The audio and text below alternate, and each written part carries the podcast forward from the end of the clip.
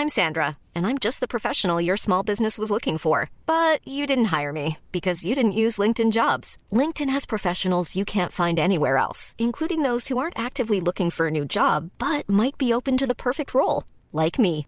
In a given month, over 70% of LinkedIn users don't visit other leading job sites. So if you're not looking on LinkedIn, you'll miss out on great candidates like Sandra. Start hiring professionals like a professional. Post your free job on linkedin.com/people today. Ein Ziel generell im Leben zu haben, auf das man hinarbeitet. Zu wissen, dass auch irgendwann mal was vorbei ist. Das, das hilft generell.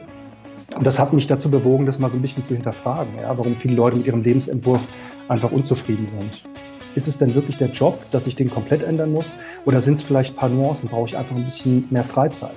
Ohne Mut, ohne wirklich, ich sag mal, auch der Angst oder den Ängsten, die damit verbunden sind, mit dem Lebenswandel ins, wirklich ins Auge zu blicken und sich damit auseinanderzusetzen, geht es nicht. Irgendwann war da die logische Konsequenz dieses Gedanken, zu sagen, komm, dann mach's richtig, steig in den Käfig und misst dich mit jemand anderem. Gleichzeitig aber auch eine unheimlich äh, wichtige Erfahrung, weil sie mir gezeigt hat, dass doch eigentlich fast alles im Leben mental ist. Hat alles zwei Seiten im Leben und da einfach gelernt zu haben, wie man mit, mit seiner gleichzeitigen Stärke und Schwäche umgeht, das war sehr wertvoll. Du hast dich selbst besiegt, dein Ego, deine Angst und darum ging es mir. Heute im Interview der Buchautor und Investmentbanker Jan Steinbecher.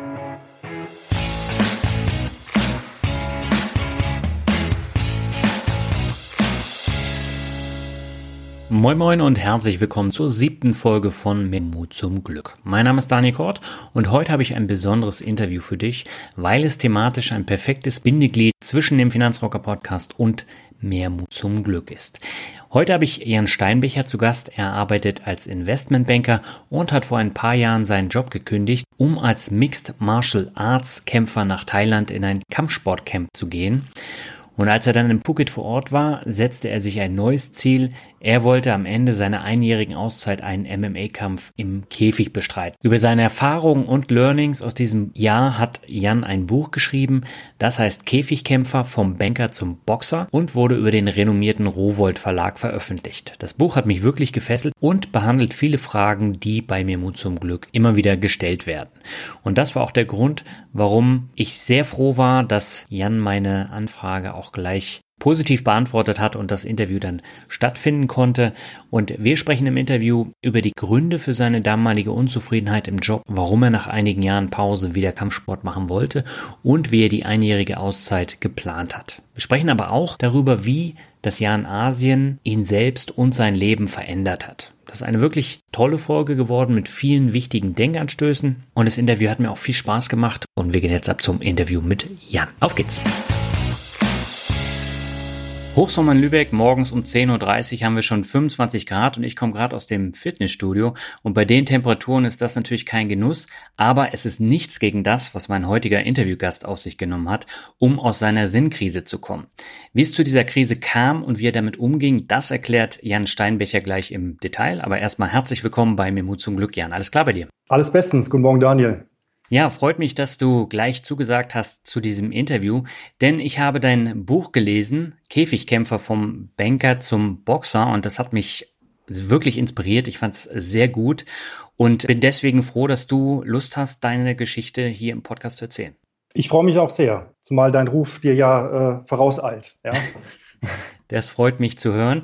Dann lass uns mal gleich mit einer Frage starten, die ich äh, sehr gern zum Einstieg von diesen Interviews bei mir Mut zum Glück frage, und zwar die Frage nach dem Glück. Was bedeutet dir denn persönlich Glück? Das kann ich tatsächlich anhand von, von, von, von ein paar Begriffen konkretisieren, was es für mich persönlich bedeutet. Da hat ja jeder sicherlich eine andere Definition. Mhm. Für mich bedeutet Glück, eine intakte Familie zu haben. Familie ist für mich mit das Allerwichtigste, dieser, dieser Zusammenhalt, die gegenseitige Unterstützung. Mhm. Äh, Freunde, ich sage immer, wer mehr als einen loyalen Freund hat, kann sich wirklich als reich bezeichnen und äh, dann bestenfalls ähm, eine, eine, eine berufliche Tätigkeit, die einen fordert, nicht überfordert und, und sinnstiftend ist. Mhm. Und natürlich mit der nötigen äh, Prise Gesundheit, die zum Leben einfach dazugehört. Das heißt, du hast mittlerweile dein Glück gefunden, das dir zwischenzeitlich dann verloren gegangen ist. Ja, würde ich sagen. Es hat sich ja unheimlich viel getan, seit ich das Buch nicht nur geschrieben, sondern auch veröffentlicht äh, habe. Mhm. Ich habe ein Haus gebaut, ich bin mittlerweile verheiratet, ich bin Papa eines einjährigen Sohnes und ähm, das bringt natürlich neue Herausforderungen mit sich, ist aber, um bei dem Wort nochmal zu bleiben, unheimlich sinnstiftend und äh, sehr, sehr schön. Also ich habe so das Gefühl, dann auch tatsächlich jetzt äh, angekommen zu sein. Hm. Ja, das heißt, dieser Weg dahin, über den wir gleich sprechen werden, der war enorm wichtig für dich und dein Leben. Absolut. Ich habe ähm, diese ganzen ähm, ja, Aktivitäten einfach gebraucht, um ein Stück weit wieder zu mir selbst zu finden, um auszuloten, was interessiert mich im Leben, was möchte ich eigentlich machen, wo will ich hin? Mhm. Und warum macht mir das, was ich gerade tue oder damals gemacht habe, eigentlich keinen Spaß mehr? Wie bist du denn auf die Idee gekommen, aus deiner Geschichte ein Buch zu machen? Nun, ich war ähm, da schon einige Monate in Thailand, habe äh, meistens ein oder eher zweimal am Tag trainiert mhm. und habe äh, begonnen, ein Urlaubstagebuch äh, zu führen, weil ich einfach so wahnsinnig äh, viele ähm, interessante Menschen kennengelernt habe. Man muss sich vorstellen, ich war nicht einfach in irgendeinem Trainingscamp in Thailand, mhm. ja, sondern wirklich in einem, in einem professionellen Camp, in dem sich Profisportler auf ihre nächsten Kämpfe vorbereiten. Also ja. das ist so ein bisschen wie wenn äh, Bastian Schweinsteiger äh, für, für das nächste Match äh, trainiert oder man von so einem dann in der jeweiligen Sportart auch trainiert wird. Mhm. Und da wollte ich einfach die Momente für mich festhalten, weil ich wusste, ich bin ein Jahr unterwegs. Ja. Da vergisst man dann auch vieles wieder. Und ähm, ich glaube, es lag aber auch daran, dass äh, ja aus dem M&A kommend, äh, man ist gewohnt, im Kopf zu arbeiten. Ich bin ein Typ, dem dann auch schnell langweilig wird.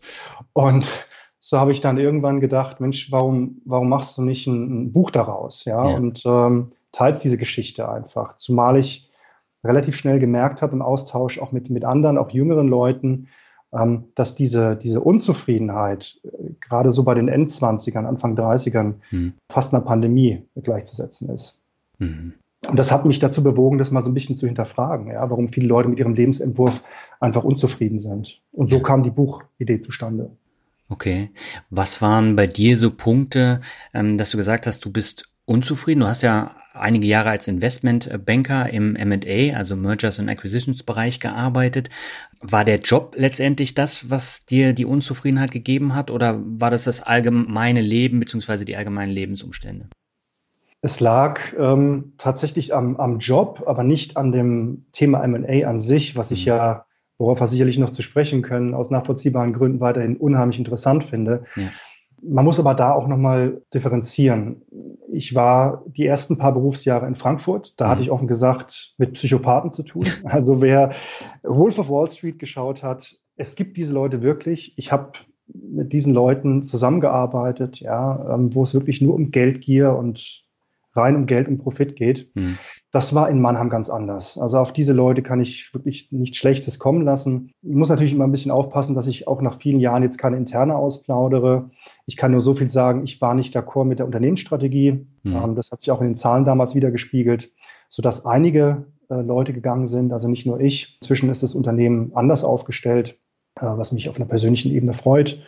Ähm, aber das hat mich eben damals bewogen zu sagen, ich äh, fühle mich einfach total unglücklich in dieser Tätigkeit an sich. Mhm. Habe dann entschlossen, auch aus einer, muss man sagen, fast gesundheitlichen Notwendigkeit heraus, nach sieben Jahren eben mal einen harten Schlussstrich zu ziehen und zu sagen, ich kalibriere mich mal neu. Mhm. Man muss aber dazu sagen, das habe ich jetzt zumindest im Nachgang auch nochmal gelesen, ähm, du hattest auch so eine Überfliegerkarriere. Ne? Du hast, glaube ich, relativ früh auch ein eigenes Unternehmen gegründet. Du ähm, hast dein Studium schnell geschafft. Äh, du hast dann berufsbegleitend noch ein Masterstudium drangehängt. Das war natürlich extrem viel und hat dann wahrscheinlich auch dazu geführt, dass du einfach so ein bisschen ausgebrannt warst, oder? Sicherlich. Und das ist auch eine Sache, die ich über mich selbst ähm, lernen musste. Mhm. Ich war schon immer sehr umtriebig, würde ich es mal formulieren. Hab, du gesagt hast, ähm, kurz vom Abitur meine erste Servicegesellschaft damals mit einem Kollegen äh, gegründet, die ich dann ein paar Jahre später an Wettbewerber verkauft hatte. Mhm. Und ähm, ja, habe dann aber gemerkt, ich wollte mich unternehmerisch betätigen, stoßt aber irgendwie knowledge-mäßig an so, an so eine Decke. Ähm, wollte mich also da weiter qualifizieren, daher dann das BWL-Studium, konnte mit einem Jungunternehmerstipendium ins Ausland gehen, nach Monaco. Ja, also du hast es richtig erkannt, ich muss schon immer aufpassen, äh, das habe ich dadurch auch gelernt, nicht auf zu vielen Hochzeiten gleichzeitig zu tanzen, ja. ja, um sich da auch bei Sachen, die Spaß machen, kann man sich dann verbrennen oder ausbrennen, ganz klar. Ja. Wann hast du denn mit Kampfsport angefangen? Das war mit, mit elf oder zwölf. Mhm. Damals äh, hatte ich ein Poster gesehen, wie so viele damals, erlerne Bruce Lees Kampfstil. Ja, das war damals schon so das Magic Word. Und ja, damals hatte ich dann angefangen in so, einem, in so einer Kindergruppe im Wing Chun-Unterricht, habe das dann auch sehr viele Jahre betrieben, habe da auch eine Trainerausbildung erfolgreich absolviert, habe auch unterrichtet. Wing Chun war mir aber nicht athletisch genug, weshalb mhm. ich dann mit, mit 17 zum Thai-Boxen gewechselt bin, was ich dann einige Jahre betrieben habe, bis mir dann das Auslandsstudium und, und, und andere Prioritäten, sage ich mal, da nochmal dazwischen gekommen sind. Das heißt, du hast dann gar nichts mehr gemacht? Ich habe gar nichts mehr gemacht. Ich habe mhm. immer Sport getrieben, ähm, selbst zu Frankfurter Zeiten. Wenn ich mal vor Mitternacht nach Hause kam, was ich mir ab und zu erdreistet habe, augenzwinkernd, ähm, bin ich teilweise auch im Winter noch eine Dreiviertelstunde in den Wald laufen gegangen. Ja, einfach diesen Bewegungsdrang ähm, auszuleben, den Kopf mal frei zu bekommen. Also irgendwas habe ich immer gemacht. Mhm. Aber die Passion Kampfsport lag tatsächlich einige Jahre brach. Und das war auch okay so. Mhm.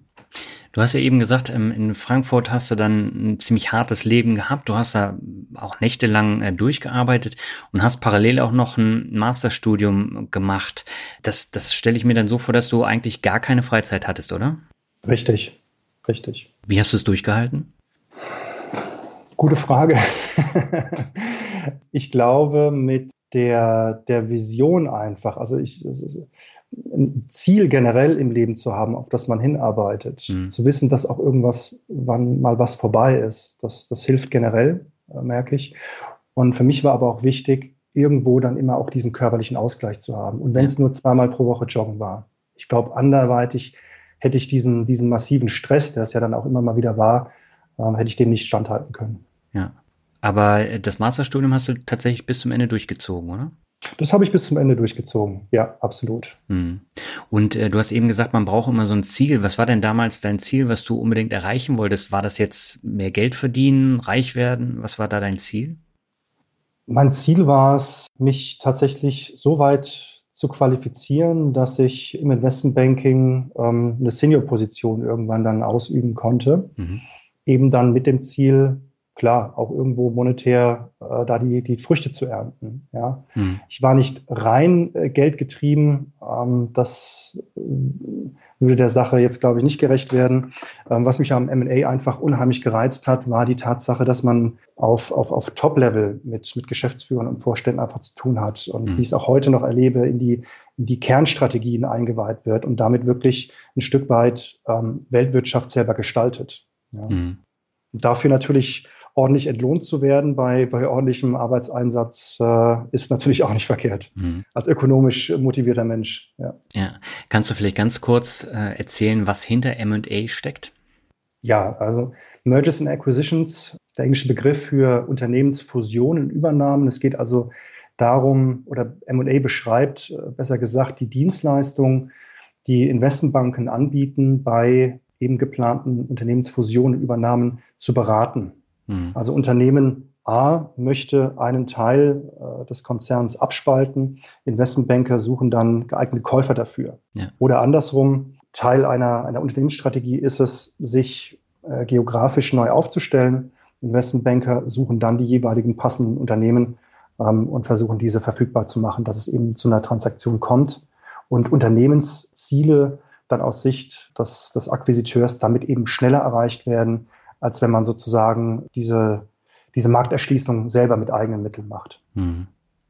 Du hast ja eben schon erzählt, dass die Zeit in Frankfurt jetzt nicht so schön war. Ich habe da ein Zitat aus deinem Buch mal rausgesucht, ähm, weil das natürlich auch äh, eine wichtige Rolle in, in deinem Buch spielt.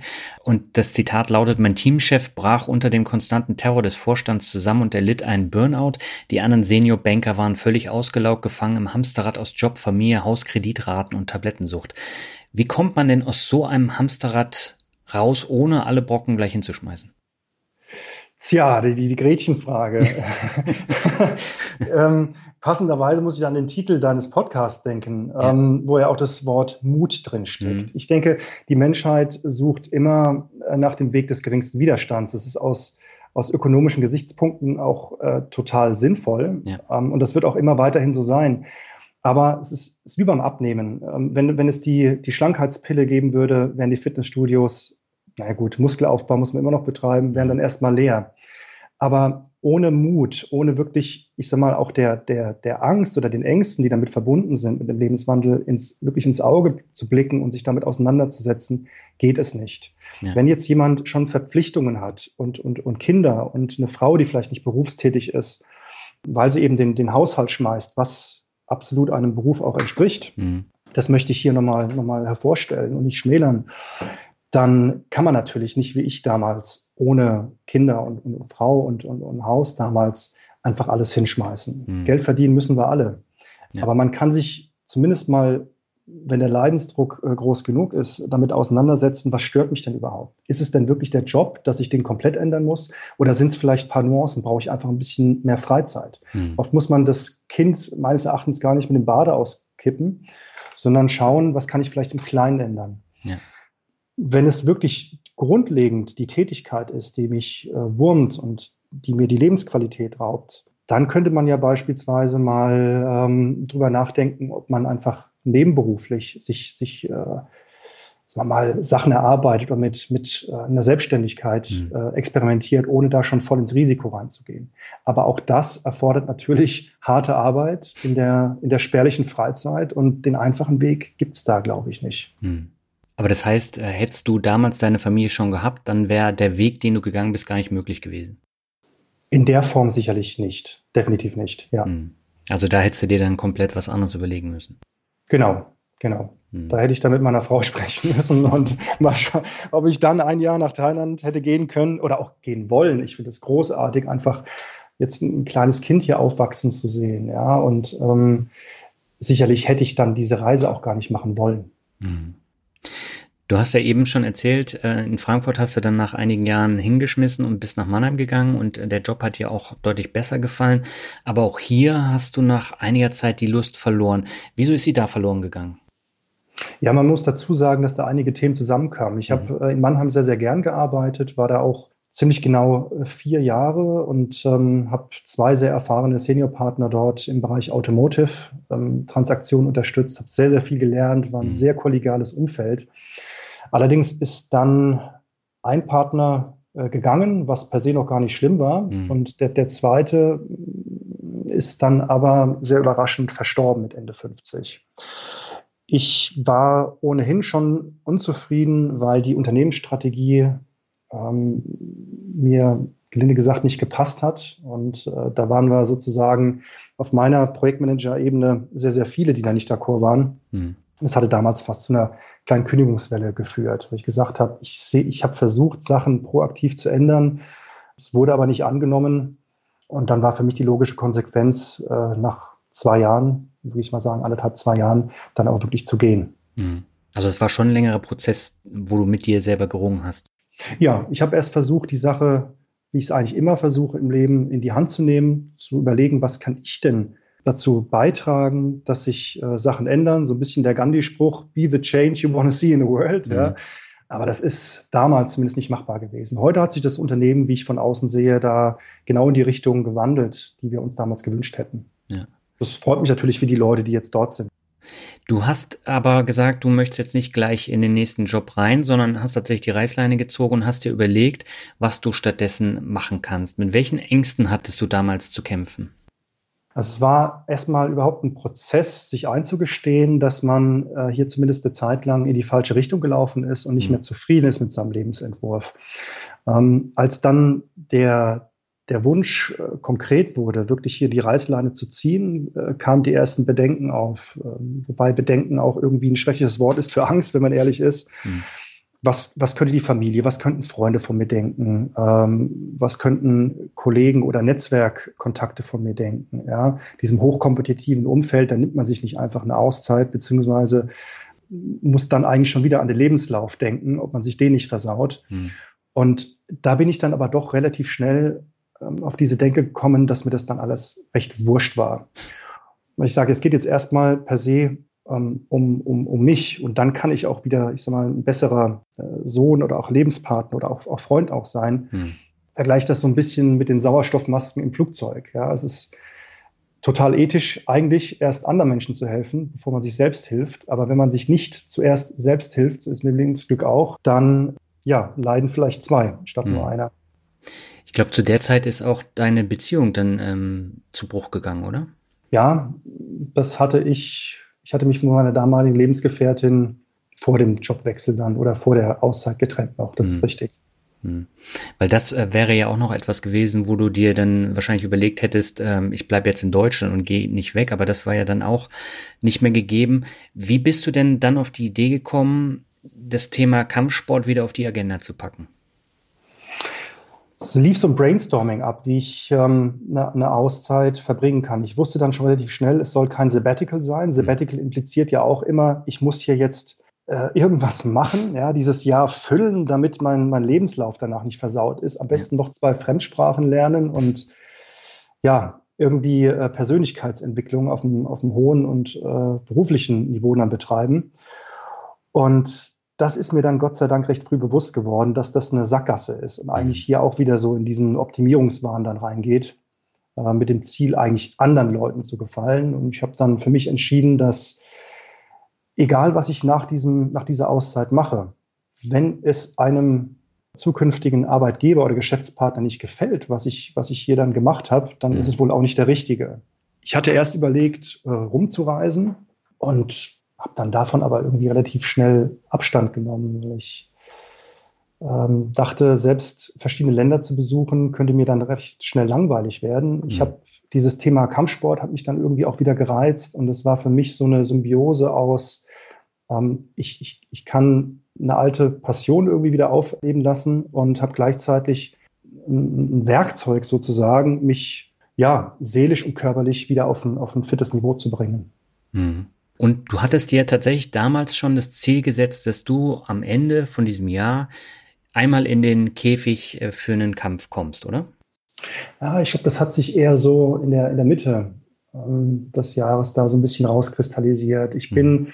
mit, dem, mit dem Ziel nach Thailand gereist, äh, Thai-Boxen zu betreiben mhm. und habe dann aber gesehen, ja, dass MMA eine, eine, unheimlich faszinierende Sportart ist. Und äh, ich bin jemand, der Challenges liebt. Das habe ich damals auch äh, wirklich über mich gelernt. Ich hatte als Jugendlicher unheimliche Höhenangst und habe dann irgendwann Free Climbing gemacht und habe das dann dadurch besiegt. Mhm.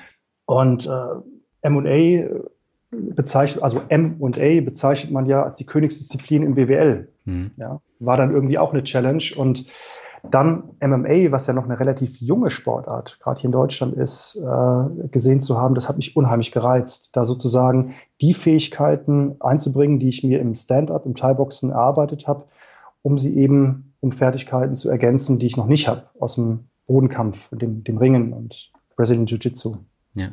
Und dann wollte ich natürlich wissen, hey, was hast du drauf? Ja, wie schnell kannst du dich fit machen? Mhm. Und äh, irgendwann war da die logische Konsequenz dieses Gedanken zu sagen, komm, dann mach's richtig, steig in den Käfig und misst dich mit jemand anderem.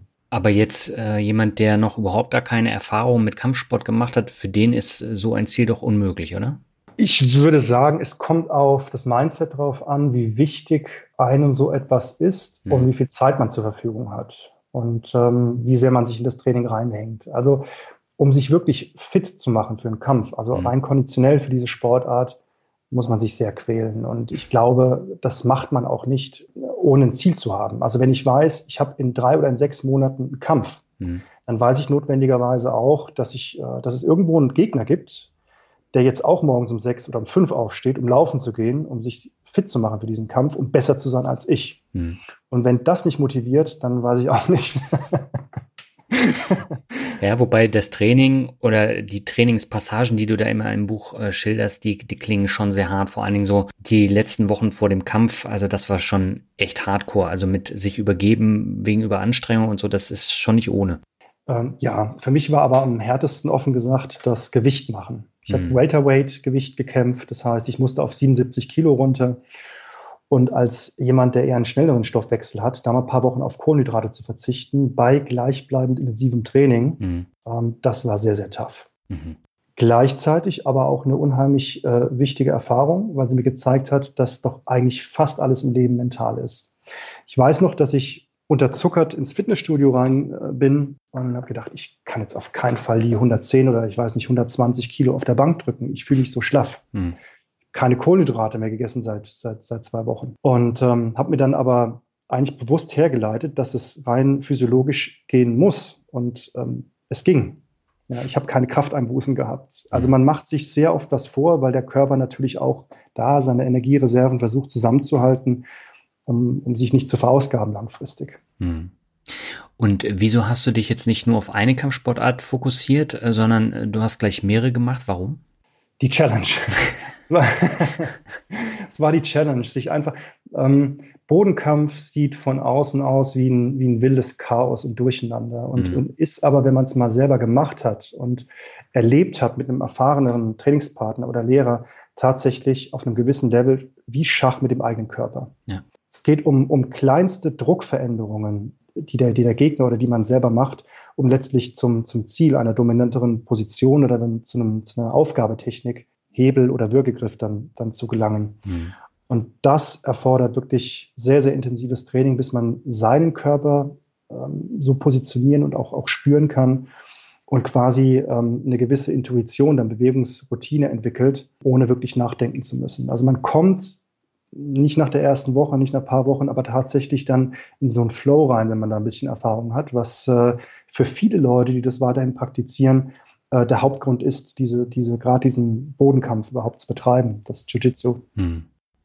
Ich fand das sehr interessant, weil das ist ja auch nochmal eine komplette Herausforderung und du kannst ja nicht in allem gleich gut sein, sondern äh, gerade Bodenkampf war bei dir, glaube ich, eine leichte Schwäche und äh, da hast du dann versucht, wirklich das Nötigste zu machen, oder? Absolut. Also leichte Schwäche ist, ist, ist stark ähm, untertrieben. Ich wurde, wie aber jeder am Anfang, ich, ja. war, ich war fit, ich war, ich würde mal sagen, passabler Thai-Boxer. Ja, ähm, mehr auch nicht zu dem Zeitpunkt.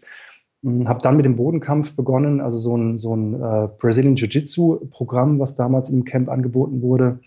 Ähm, sehr intensiv, drei Monate, zweimal am Tag Training, also insgesamt drei Stunden in thailändischer Hitze. Und wurde aber von, von 20 Kilo leichteren äh, Männern und Frauen regelmäßig ausgewir ausgewirkt. Also man, man tappt dann, ja. Mhm. Ähm, wenn man Schmerzen hat oder merkt, äh, die Blutzufuhr zum Kopf ist jetzt so unterbrochen, dass es jetzt langsam Richtung Dauerschlaf geht, dann dann schlägt man, klopft man am Partner ab. Mhm. Und ähm, da dann aber auch zu sehen, ähm, wie viel Technik äh, dahinter steht, die es den, den deutlich körperlich schwächeren ähm, Gegnern dann auch oder Trainingspartner erlaubt, mich da auszutappen, das war eine neue Erfahrung und das geht natürlich ans Ego. ja. Ja, das kann ich mir vorstellen.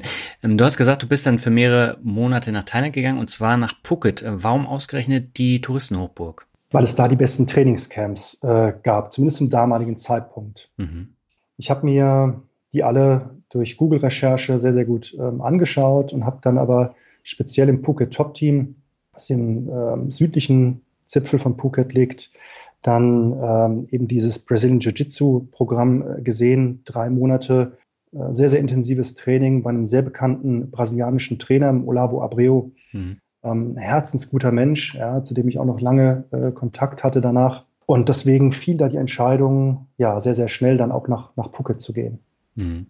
Und äh, Phuket kann ich mir jetzt nicht so vorstellen, dass es überall Remi-Demi ist, sondern es ist eine Zweiteilung. Ne? Du hast auf der einen Seite so diese vegane, sportliche Hälfte der Insel und dann auf der anderen Seite die Remi-Demi-Ecke, oder?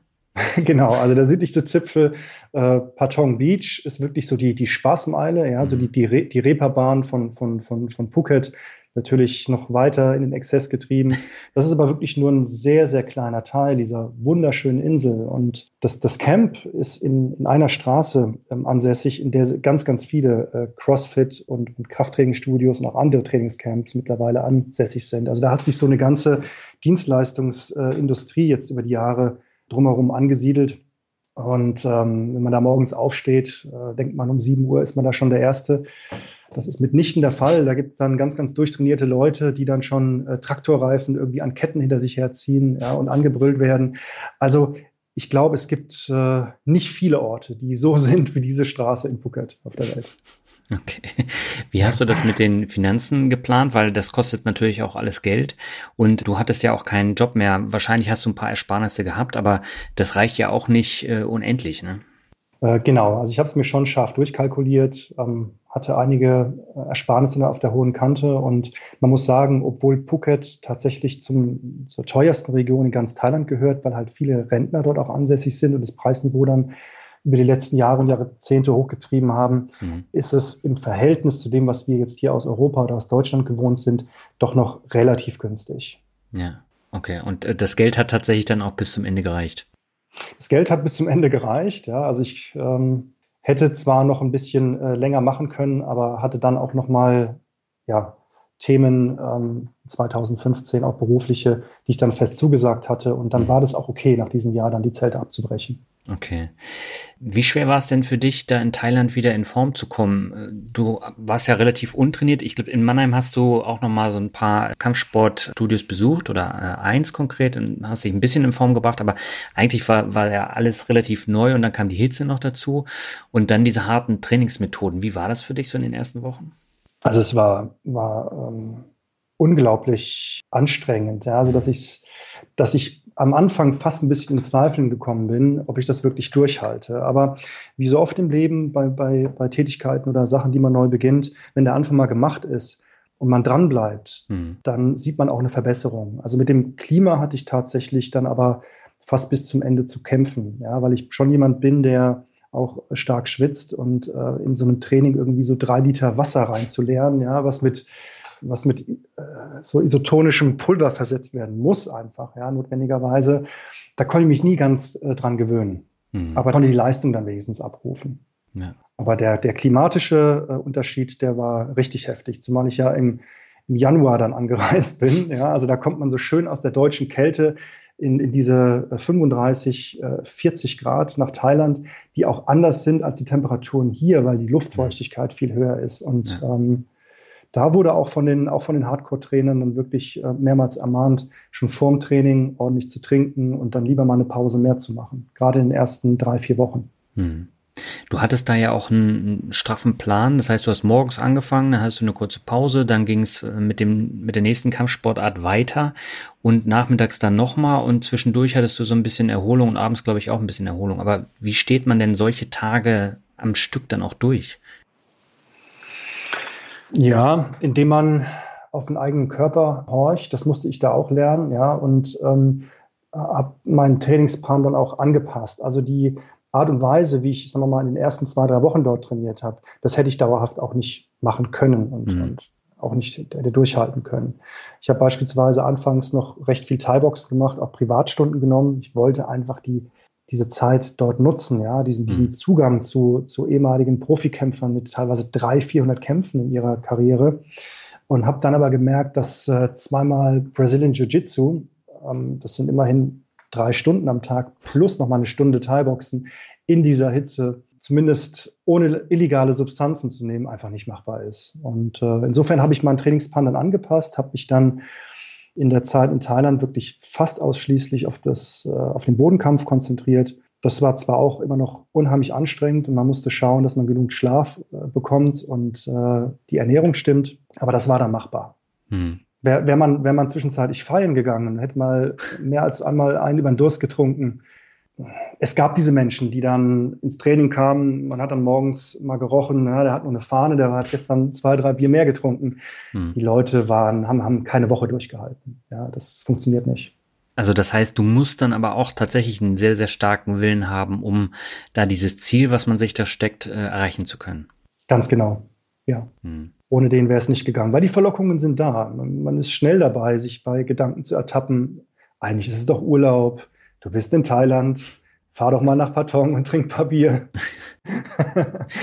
Aber das Leben ist halt auch ein Kompromiss, ja. Und mir war es einfach wichtiger, wirklich, ähm, einfach weil ich wahrscheinlich auch vorher diesen Leidensdruck hatte, wirklich wieder in Form zu kommen und den Kopf frei zu kriegen. Und da wusste ich, dass der Sport mit einer gesunden Ernährung ähm, dazu besser geeignet ist, als äh, ja, die Nächte durchzufallen und zu saufen. Auf mhm.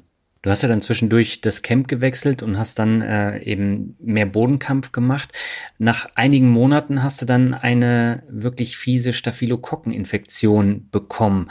Kannst du kurz erklären, was das ist? Ja, Staphylokokken sind ähm, Bakterien, die eigentlich jeder Mensch, äh, auch jetzt wir beide gerade in der, in der, in der Nase oder auf der Haut haben, per se mhm. nichts Schlimmes. Wenn aber wie in so Trainingscamps äh, Menschen aus allen Herren Ländern zusammenkommen, um sehr, sehr eng im Körperkontakt äh, miteinander trainieren, mhm. dann vermischen sich diese Bakterien und ähm, werden oft multiresistent gegen die gängigsten Antibiotika. Mhm.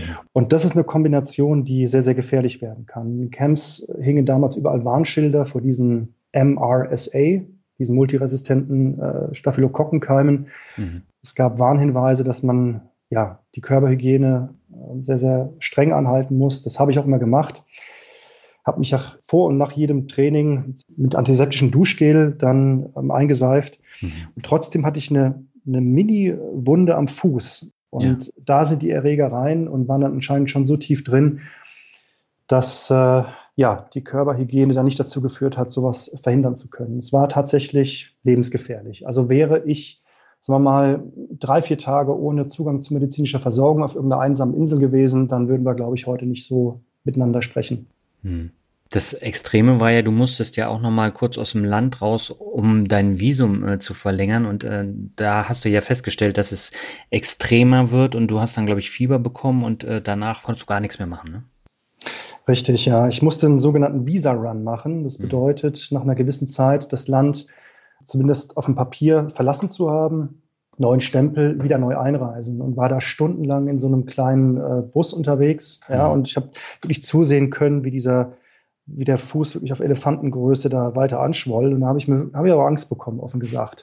Mhm. Ähm, bin dann humpelnd äh, direkt ins Krankenhaus und dann haben die das auch direkt aufgeschnitten und mehrere Antibiotika dann auch zugeführt. Und das ging dann auch wieder weg? Das ging weg, hat aber ein paar Wochen gedauert, bis sich diese Wunde dann auch wirklich geschlossen hat, weil vorher konnte ich natürlich nicht auf die Matte und weiter trainieren. Also das hat, hat mich damals, glaube ich, mindestens vier Wochen gekostet, ja, bis das ausgeheilt war. Aber es hat nicht dafür gesorgt, dass du aufgegeben hast.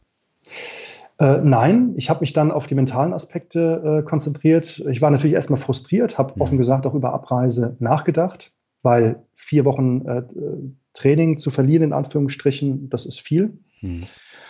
Und ähm, habe dann aber nach einem Hin und Her überlegen gesagt, Mensch, wenn du körperlich nicht trainieren kannst, heißt es nicht, dass du dich nicht anderweitig auf, auf einen Kampf äh, vorbereiten kannst. Und habe dann äh, viel Achtsamkeitstraining gemacht, habe viel mir auch ähm, Techniken angelesen, mir viel YouTube-Videos geschaut und Olavo Abreu damals, mein Jiu-Jitsu-Trainer, sagte, komm einfach her, komm, wenn du selber nicht trainieren kannst, setz dich dazu und, und, und schau zu. Mhm. Allein durch dieses Zuschauen, ähm, deine Trainingspartner beobachten, wirst du besser. Ich habe das nicht geglaubt, aber es funktioniert. Ja, man okay. muss natürlich äh, mit Argusaugen dann äh, die, die Trainingspartner beobachten. Und ich habe dann aber, als ich wieder trainieren konnte, tatsächlich Techniken umgesetzt, die ich vorher nie trainiert hatte. Nicht, weil ich so besonders talentiert bin, sondern weil ich es einfach ernst genommen habe und mein Körper halt schon eine gewisse Vorbildung hatte, hm. was die Bewegungsmuster anbelangt. Also auch da, ich habe mich kurz entmutigen lassen, ja, und habe dann aber gesagt, was kann ich jetzt in meiner Situation tun, um mein Ziel dann noch zu erreichen. Hm. Und ich glaube, das war auch der Zeitpunkt, wo ich das Buchprojekt dann natürlich äh, schneller vorantreiben konnte. Ja. Hm. Also letztlich war das eigentlich ein Vorteil, wenn man so sieht, dass mir das passiert ist. Ja, aber ich stelle mir das extrem schwer vor, sich dann wirklich nochmal zu motivieren. Und das hat ja dann wieder Wochen gedauert, bis du auf dem Stand von vorher warst, ne? Ja, auch konditionell. Aber mhm. das geht dann schneller. Also wenn man ein Leistungsniveau einmal hatte, dann erreicht man das durch das Training viel schneller, als wenn man das sich erst neu erarbeiten muss. Mhm. Ähm, geholfen hat da aber sicherlich auch so diese fast väterliche Figur, möchte ich sagen, von, von Olavo, ja, der dann auch immer Kontakt gehalten hat, der mich auch mal im Krankenhaus besucht hat oder mich auch mal hingefahren hat. Insofern war dann auch immer sozusagen ein Anker äh, da, auch zum, zum Training. Jemand, der dann auch ein Verständnis für meine Situation hatte und auch gesagt hat, komm, das wird schon wieder. Hm. Du musstest dann nach zehn Monaten aus Thailand raus und bist nach Bali gegangen. Was war der Grund dafür? Es war damals so, dass die Visabestimmungen geändert wurden. Also ein zusätzlicher Visa-Run hätte mir es nicht erlaubt, einfach nahtlos nochmal in, in Thailand Zeit zu verbringen. Ich musste für längere Zeit das Land verlassen. Ja. Und da wäre meine Auszeit eigentlich schon vorbei gewesen. Ich hatte diese Zeit nicht und wollte eigentlich jetzt auch nicht nochmal für zwei, drei Monate nach Deutschland zurück.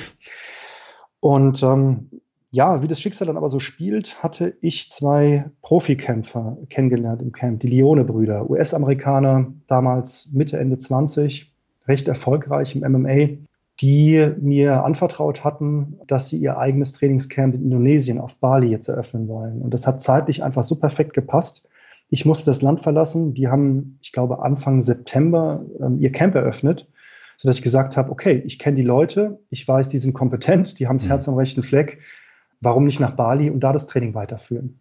Ja, aus der Not eine Tugend machen und so kam es. Und da warst du dann, ich glaube, nochmal zwei Monate und hast dich dann konkret auf einen eventuellen Kampf dann vorbereitet. Ganz genau. Anthony Leone hatte mir in Singapur schon, schon Kampf besorgt. Hm. Ich bin aber krank geworden. Dann hat auch mein Gegner abgesagt. Also es gab dann verschiedene Gründe, warum dieser Kampf leider nicht innerhalb meiner Auszeit stattfinden konnte. Und das war wirklich ein sehr, sehr frustrierender Moment, als ich merkte, es ist jetzt ja, Mitte Dezember. Ich bin wieder krank. Ähm, wir müssen meinem Gegner absagen. Und ein Kampf kann definitiv nicht stattfinden. Hm. Du hattest Dengue-Fieber, ne? Genau, ja. Hm. Das heißt, du lagst komplett flach und äh, da hättest du eh nichts machen können. Ja, mein Körper war total fertig. Ich hatte äh, Fieberhalluzinationen und ähm, es war nicht absehbar, dass ich, sagen wir mal, innerhalb der nächsten zwei Wochen überhaupt so wirklich mit dem Training wieder sta hätte starten können. Hm. Und äh, du hattest ja auch gesagt, äh, du hattest schon Verpflichtungen in Deutschland. Das heißt, du bist dann, nachdem du wieder gesund warst, nach Deutschland gegangen und dann war der Traum doch eigentlich geplatzt, oder nicht? Ja, ich hatte in Bali dann, äh, weil ich ja krank war, auch da wieder die viel Zeit, mir Gedanken zu machen, wie ich den, den Lebenstraum ähm, oder mein Ziel dann dennoch erreiche und habe Kontakt aufgenommen zu ja, einem meiner äh, Trainer, die ich in Deutschland kennengelernt hatte, Benjamin Russ, wirklich einer der besten, die wir im MMA in Deutschland haben, ja, der auch mhm. UFC-Sportlern äh, dabei hilft, sich auf Profikämpfe äh, vorzubereiten. Mittlerweile ein sehr guter Freund von mir. Und den hatte ich damals angeschrieben, habe ihm meine Situation geschildert, dass der Kampf leider nicht stattfindet. Und er hat gesagt, kein Problem, komm her, ich mache dich fit und, und besorge dir einen Kampf. Mhm. Und so sind wir verblieben. Also als ich dann wieder in Deutschland war, haben wir dann da einen Trainingsplan gemacht. Und äh, ich habe mir dann von, von Deutschland aus, weil ich eben in Asien auch kämpfen wollte und nicht in Deutschland, dann letztlich eine, eine Promotion gesucht, die mich als Kämpfer reinnimmt und mir einen Gegner sucht. Mhm. Und das Training, was du da in Ludwigshafen hattest, äh, das klang auf jeden Fall im Buch so, als wäre es das härteste überhaupt gewesen. Ja, also wieder erwarten, Benny hat es wirklich geschafft, dem, dem thailändischen oder auch dem balinesischen Training nochmal eine Schippe draufzulegen. Aber ich sag mal, als äh, diplomierter Sportwissenschaftler äh, weiß er auch, warum er Sachen macht. Und mhm. so hart wie es klang, dass er einen nicht dauerhaft überfordert. Ja.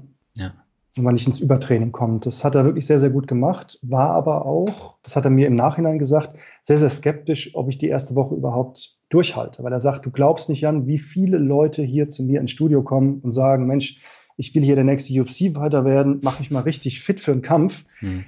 Ja, dann findet das erste harte Training statt. Da kommen dann nur noch die Hälfte danach und nach einer Woche sind eigentlich 99 Prozent der Leute nie mehr gesehen. Hm. Ja, insofern hat er mich da schon sehr kritisch beäugt und wie mir damals gar nicht bewusst war, musste ich mich bei ihm auch tatsächlich beweisen, um mir da sozusagen die Sporen zu verdienen, dass, dass er mich und meine, mein Trainingseifer da auch ernst nimmt. Hm. Aber das heißt ja, du bist ein sehr, sehr fokussierter Mensch und du möchtest unbedingt deine Ziele auch umsetzen. Oder schätze ich dich jetzt so falsch ein? Meine Mutter hat es mal sehr treffend formuliert und gesagt, du bist ein sehr beharrlicher Mensch. Und ich glaube, das betrifft hm. Vielleicht in der Vergangenheit oft ein bisschen zu beharrlich gewesen. Da komme ich wieder so zurück auf die mehreren Hochzeiten, auf denen ich dann oft äh, getanzt bin. Ja. Aber ähm, hat alles zwei Seiten im Leben. Und da einfach gelernt zu haben, wie man mit, mit seiner gleichzeitigen Stärke und Schwäche umgeht, das war sehr wertvoll. Hm. Ja, und äh, du hast es ja tatsächlich auch geschafft, dann nach Bangkok zu fliegen und einen Kampf zu bekommen gegen alle Widerstände. Ich glaube, äh, das war dann auch nochmal ein ziemlicher Act, ähm, da einen Kampf zu finden. Und da hast du nochmal wirklich immense Strapazen auf dich äh, genommen, also beispielsweise das Kampfgewicht dann zu bekommen. Und dann war der Kampf relativ schnell vorbei. Würdest du sagen, dass die ganzen Mühen und Strapazen, die du jetzt über Monate auf dich genommen hast, am Ende diesen kurzen Kampf wert waren? Auf keinen Fall. Ich, ich weiß noch, als ich den, den Käfig betreten hatte in diesem mhm. Club, also ich habe das ja im Buch sehr eingängig äh, geschildert. Das ja. war in einem in Bangkok im Nightclub. Äh, wir haben uns wirklich wie in einem alten Van Damme-Film, habe ich mich in einem Hinterhof mit streunenden Katzen warm geboxt. Ja, bin dann da durch, durch die Nebelscheinwerfer durch und Rage Against the Machine lief. Also es war eine total fast ja absurde Situation. Und äh, Benny rief mir hinterm Zaun dann zu: Entspann dich, du hast dein Ziel erreicht. Ja. Und so hatten wir das auch eigentlich für uns vereinbart. Wir, wir wussten, wenn wir nach Bangkok kommen und es ist ein Gegner da, der nicht vorzeitig absagt und ich stehe da drin, mhm. dann ist alles gut. Weil, sagen wir mal, diesen Kampf zu machen, hatte für mich ja verschiedene Aspekte. Ich wollte mir selbst, glaube ich, mal einfach beweisen, dass ich dieses, dieses harte äh, Training auf Profi-Niveau überhaupt durchstehen kann. Mhm. Ja, und sich dann aber zu überwinden, die eigene Angst zu besiegen, überhaupt in den, in den Ring reinzugehen oder in den Käfig. Eigentlich hatte ich schon vor dem Kampf mein Ziel erreicht, wenn ich mal ganz ehrlich bin. Okay. Klar geht natürlich keiner rein, um zu verlieren. Ähm, aber man muss sagen, ich wusste schon vorher, dass mein Gegner einfach viel erfahrener ist, ja, dass es eine wirklich ja, knackige Schlacht werden kann. Und natürlich wäre ich gerne über die, über die vollen Runden gegangen, muss aber auch sagen, äh, die Zeit, die ich da gekämpft habe, ich glaube, es waren um die, um die zwei Minuten, was sich wenig anhört, aber glaub mir, nach einer halben Minute äh, will man sich einfach nur noch fast übergeben, weil es so anstrengend ist, ist das schon eine recht lange Zeit. Und es gibt wirklich hervorragende UFC-Sportler, die schon Kämpfe nach zehn Sekunden verloren haben. Mhm. Also diese, die Sportart ist einfach verrückt. Was beim Boxen aufgrund der dickeren Polsterung noch funktioniert, nämlich vielleicht mal fünf oder acht oder zehn harte Schläge einzustecken, funktioniert beim MMA nicht. Mhm. Ja. Und wir haben uns gut abgetauscht, deswegen blicke ich da schon mit einem gewissen Stolz auch zurück auf den Kampf. Ich habe es geschafft, bis zum besagten Schlag, der mich kurz auf die Bretter geschickt hat, mich, ich sag mal, ebenmäßig äh, zu messen mit einem erfahreneren Gegner. Insofern. Alles gut. Ja, ich bin mit einem, mit einem, mit einem Grinsen dann irgendwann äh, da auch wieder neben dem Käfig gestanden, wir haben noch zusammen gefeiert und äh, konnte wirklich sagen, nein, du hast dich selbst besiegt, dein Ego, deine Angst. Und darum ging es mir. Ja. Und äh, kämpfst du heute noch? Nein. Ich bin Lichtjahre von einer ähm, Wettkampfform entfernt. Das liegt natürlich auch an der geänderten Lebenssituation, ja, die ich aber komplett annehme, ja, mit allen Herausforderungen, die Nachwuchs und sowas natürlich äh, mit sich bringt. Mhm. Aber ich hätte jetzt auch gar keine Lust, mich da nochmal äh, so in der Lebensphase jetzt so darauf vorzubereiten, weil es auch bedeuten würde, dass ich meine Familien vernachlässigen müsste. Und ich habe es gemacht damals. Ich mache fast jeden Tag äh, Sport, auch weiterhin. Das ist mir sehr wichtig. Mhm. Aber jetzt eben ohne Wettkampfambitionen. Aber du machst tatsächlich noch Kampfsport, aber jetzt äh, nur für dich selber. Wenig, gelegentlich Kampfsport, mhm. ähm, mehr Krafttraining. Okay. Was würdest du denn sagen, welche Eigenschaften hast du denn aus diesem harten und wirklich ereignisreichen Jahr mitgenommen? Ich habe gelernt, wie wichtig ähm, Achtsamkeit ist. Ja? Ähm, ich früher in dem Gespräch, was wir schon mal thematisiert hatten, gelernt habe, dass fast alles im Leben doch mental ist. Mhm. Ja, dass man immer noch mal eine Schippe drauflegen kann, ähm, auch wenn man jetzt gerade denkt, man, man kann nicht mehr. Gleichzeitig muss man natürlich aufpassen, dass das kein Dauerzustand ist. Also diese Achtsamkeit war beispielsweise für mich sehr wichtig, zu, zu lernen, reinzuhorchen und, und auch zu verstehen, in welchem Zustand befinde ich mich gerade und ist das gerade eigentlich gut, was ich mache. Mhm. Und äh, hattest du noch, noch weitere Eigenschaften, die du mitgenommen hast? Das ist wirklich eine, eine gute, aber auch eine, eine schwere Frage. Muss hm. mir kurz, kurz überlegen. Also erstmal das, wie gesagt, das, das Thema äh, Achtsamkeit, einfach die Fähigkeit, sich mit sich selbst äh, besser auseinanderzusetzen und nicht zu sagen, ich bin unglücklich und deswegen muss ich jetzt noch mehr tun. Meiner Erfahrung nach ist es oft so, dass, oder wenn ich heute im Leben das Gefühl habe, ich muss irgendwas jetzt neu machen, ja, oder irgendwas neu lernen, dass ich mich gerade irgendwie überstresse und überfordere. Mhm. Ja, also dass ich da quasi gelernt habe, dass das weniger mehr ist. Dann war eine sehr hilfreiche Erkenntnis ähm, zu, zu sehen, dass Lebensglück fast ortsunabhängig ist. Mhm. Also es gibt da dieses Buch von, von John Kabat-Zinn, diesem äh, ja, recht bekannten Meditationslehrer, Wherever you go, there you are. Und auch wenn dieser Titel erstmal äh, total nichtssagend rüberkommt, enthält er doch unheimlich viel, viel Weisheit. Hm. Ja, ich habe damals auf Bali wirklich den, den, den, den Winter vermisst und habe mich danach gesehnt, wieder was äh, zu tun, äh, was, was sinnstiftend ist. Ja. Hm. Ich glaube, das ist gerade in, in Männern wirklich tief verankert, dass man was aufbauen möchte, dass man eine Tätigkeit braucht, die, die einen mit Sinn erfüllt. Hm. Und darauf habe ich mich sehr gefreut wieder zurückzukommen, auch äh, zu sehen, ich will nicht im Ausland leben, ich brauche keinen Ort mit Palmen, um glücklich zu sein. Ich fühle mich wohl, wo ich lebe, hier in der Rhein-Neckar-Region, mit Freunden, mit Familie und das gekrönt von einer Tätigkeit, die sinnstiftend ist, die anderen Menschen beruflich und privat äh, Mehrwert stiftet und ich dabei auskömmlich über die Runden komme. Mehr kann man sich eigentlich nicht wünschen. Hm. Was machst du heute beruflich? Ich bin M&A-Berater. Mhm. Ich sage bewusst nicht Investmentbanker, weil äh, ich möchte nicht sagen, dass es ein Schimpfwort geworden ist in den letzten Jahren, aber die, ich sage mal, sage ich sehr selbstbewusst, die Qualität unserer Dienstleistung entspricht nicht der eines Investmentbankers oder einer Investmentbank. Ich habe das Glück, für die, die einzige äh, M&A-Beratung in Deutschland, vielleicht sogar in Europa tätig zu sein, die sich rein auf Buy-Side-Mandate spezialisiert hat. Mhm. Das gibt es ähm, aus, nach unserem besten Wissen und Gewissen hier in Deutschland und Europa bisher nicht. Und ähm, das ist eine Tätigkeit, die mir quasi wie auf den Leib geschneidert ist. Man muss sich das vorstellen, dass die meisten Investmentbanken sich auf der Sell-Side, also auf der, auf der Verkäuferseite, ähm, positionieren und mandatieren lassen. Das hat mhm. wirtschaftliche Gründe, weil, äh, ich sag mal, wenn man ein Unternehmen verkaufen muss, dann gibt es meistens ähm, einen Unternehmer, der aus Altersgründen auch wenn er noch aktuell nicht will, dann irgendwann mal die Zügel locker lassen äh, muss und dann verkaufen muss. Das heißt, die Wahrscheinlichkeit, einen Deal zu machen, ein Unternehmen, das Unternehmen zu verkaufen, ist äh, weitaus höher, als wenn ich für ja, Unternehmen äh, strategisch passende Zielunternehmen suche. Mhm.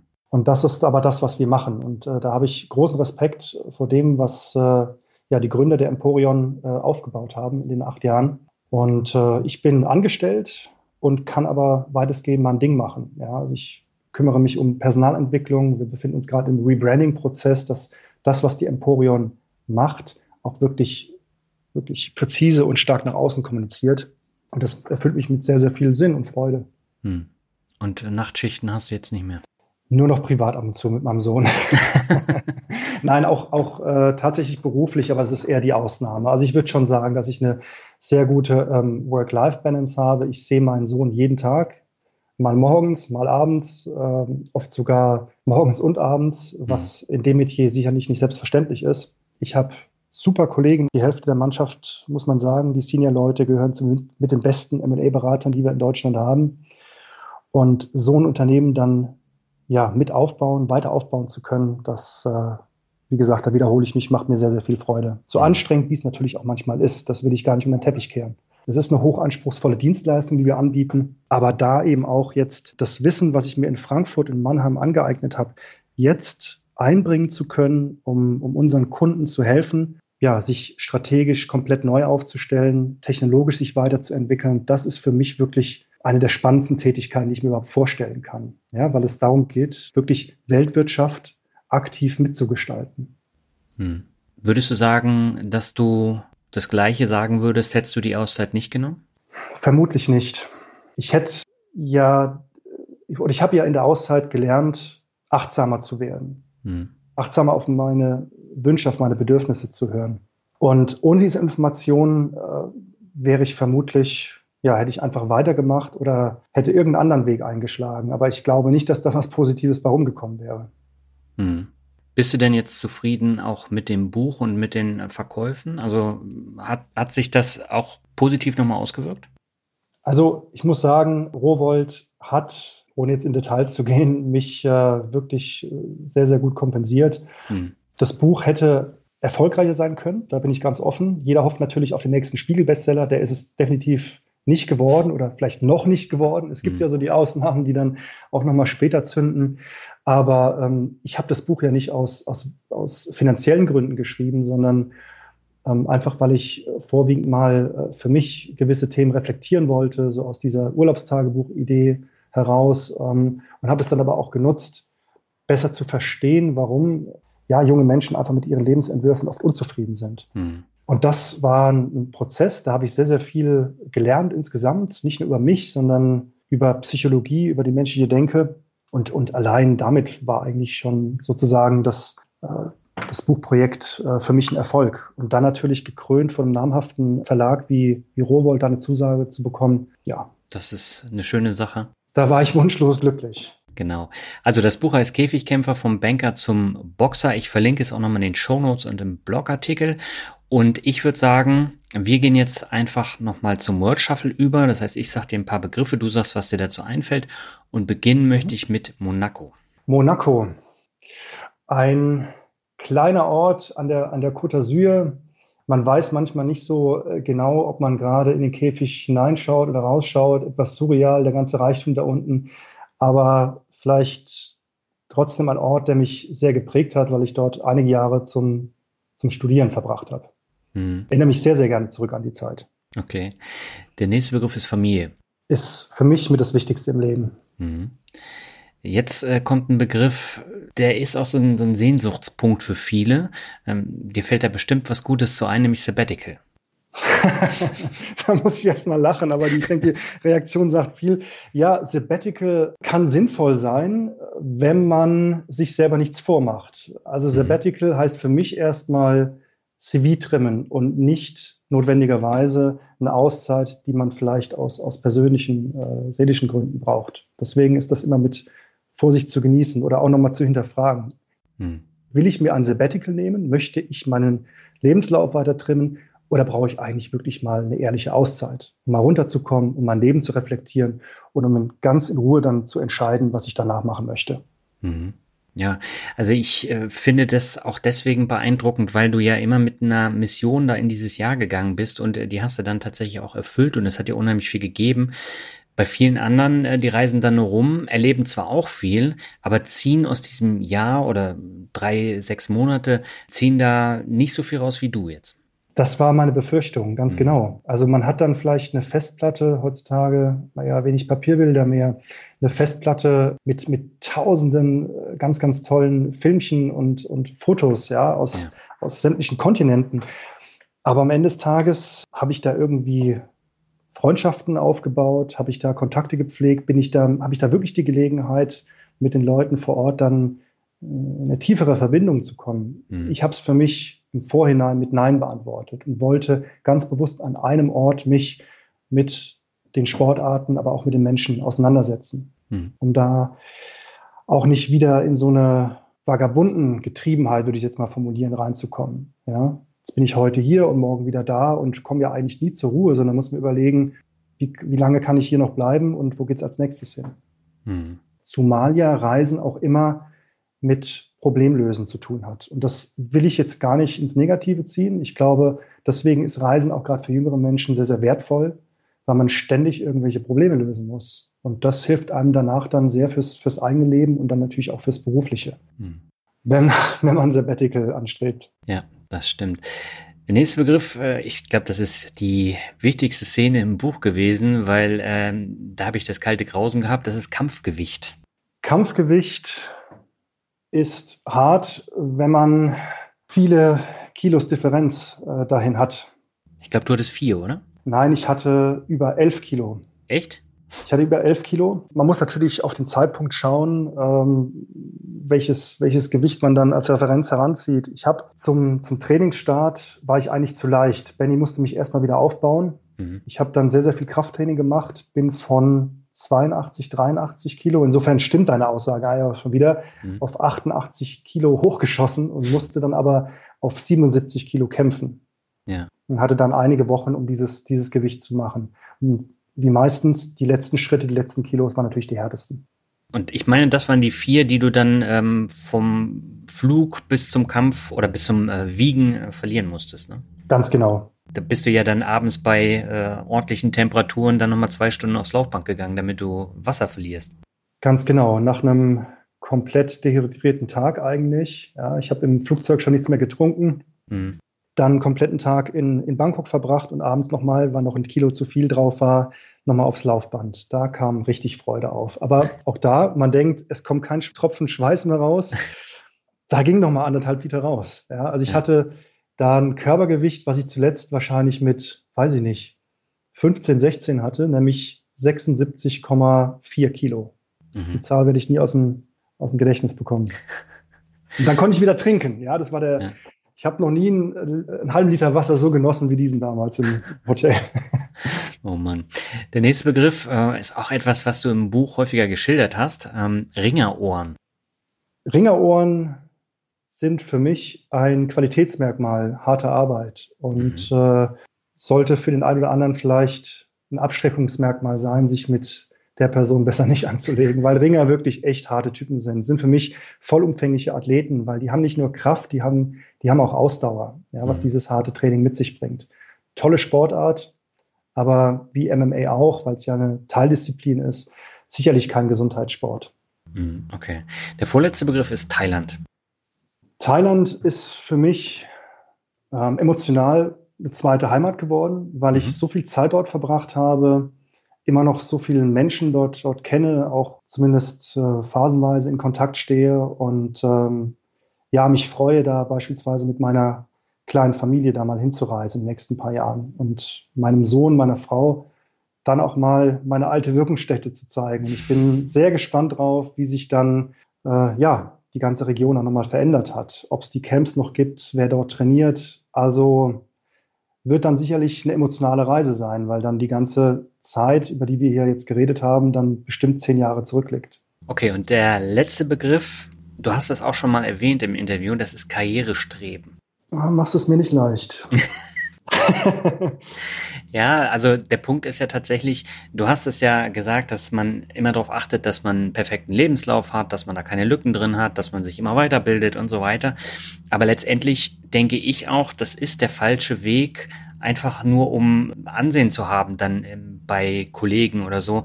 Und äh, du kannst viel mehr persönlich erreichen, wenn du dann auch mal andere Wege gehst und nicht immer äh, das machst, was alle anderen machen. So ist es. Und da komme ich wieder auf das Thema Achtsamkeit zu sprechen. Also mhm. wenn es wirklich, wenn es eine Kar Karriere muss ja nichts Schlechtes sein. Wenn es die Karriere ist, der Weg ist, der mir wirklich liegt, den ich mir dann ausgesucht habe, mhm, dann ist, ist, das, ist das vollkommen okay. Und damit werden auch viele Leute ihr Lebensglück dann auch ähm, erreichen. Mhm. Nur bin ich mittlerweile fest der Überzeugung, dass das nicht eine einmalige Entscheidung ist, sondern ein fortwährender Prozess. Das ja immer wieder sich hinterfragens und kalibrierens, ja, und hineinhorchens. Und da bin ich, muss man es, glaube ich, nicht so drastisch machen wie ich. Und da knüpfe ich nochmal an das an, was ich eingangs gesagt habe. Ich bin der Meinung, dass oft kleine Änderungen dazu führen, dass man seine Lebensqualität und sein Lebensglück dann doch wieder herstellen und erreichen kann. Und das erfordert aber, wie gesagt, die Achtsamkeit. Sehr schön. Jetzt hast du eine schöne Klammer um das Interview gemacht und ich danke dir sehr herzlich für das tolle Interview. Vielen Dank an dich, Daniel. Hat mir sehr, sehr viel Spaß gemacht. Ja, und äh, freue mich immer, wenn sich Leute so dezidiert dann auch mit meinem Projekt und meinen Gedanken auseinandergesetzt haben, weil klar, es ist ein autobiografisches Buchprojekt gewesen und was mir sehr wichtig war, ich habe das Buch selber geschrieben, also auch kein, kein Ghostwriter hier eingesetzt, mhm. weil ich glaube, nur dann war meine Idee, ähm, ist es dann auch wirklich äh, authentisch das rüberzubringen, was ich wirklich erlebt habe. Ja, das kommt auch absolut authentisch rüber und äh, das war ja auch mit ein Grund, warum ich unbedingt mit dir das Interview führen wollte. Freut mich sehr, vielen Dank. Ja, das war das Interview mit Jan Steinbecher. Ich hoffe, es hat dir genauso viel Spaß gemacht beim Anhören wie mir beim Führen. Und ich glaube, das ist mal ein komplett anderes Thema geworden. Und wenn du dich damit ein bisschen weiter auseinandersetzen möchtest, dann empfehle ich dir das Buch. Bevor ich jetzt zum Ende komme, noch eine kleine Anmerkung zur letzten Folge mit Stefan Fey. Denn da ging es ja um die große Motorradtour von Stuttgart nach Sydney. Und da haben wir auch über die Fernsehserie Long Way Round gesprochen mit Ewan McGregor und Charlie Borman. Drei Staffeln gibt es mittlerweile. Die Fernsehserie läuft jetzt auf Apple Plus und ich glaube, Apple Plus hat die letzte Staffel von 2020 jetzt auch in Auftrag gegeben. Deswegen laufen alle drei Staffeln da. Und ähm, vielleicht hast du ja Lust, dir das anzugucken. Ich habe mir jetzt die ersten beiden Staffeln schon angeschaut und das ist eine absolut überragende, tolle, persönliche Serie. Und ich habe mich wirklich das ein oder andere Mal an das Interview mit Stefan Fey erinnert gefühlt. Kann ich dir nur empfehlen. Schau da doch nochmal rein.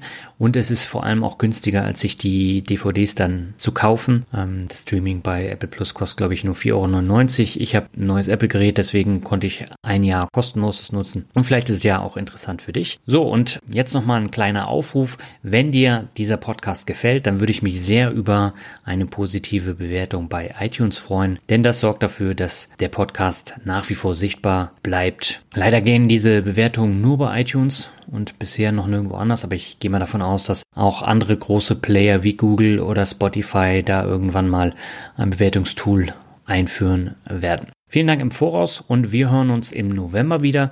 Dann habe ich wieder einen spannenden Gast. Da geht es um ein etwas anderes Thema und äh, da beleuchte ich die Frage nach mehr Mut zum Glück auf eine andere Art und Weise. War auch ein tolles Interview. Jetzt wünsche ich dir erstmal einen schönen Oktober und bis im November. Ciao.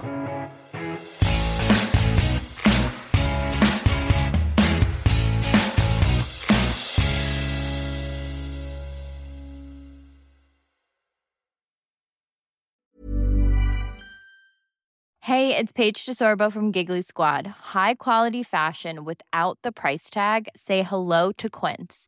I'm snagging high-end essentials like cozy cashmere sweaters, sleek leather jackets, fine jewelry, and so much more. With Quince being 50 to 80% less than similar brands. And they partner with factories that prioritize safe, ethical, and responsible manufacturing. I love that. Luxury quality within reach. Go to quince.com slash style to get free shipping and 365 day returns on your next order. Quince.com slash style.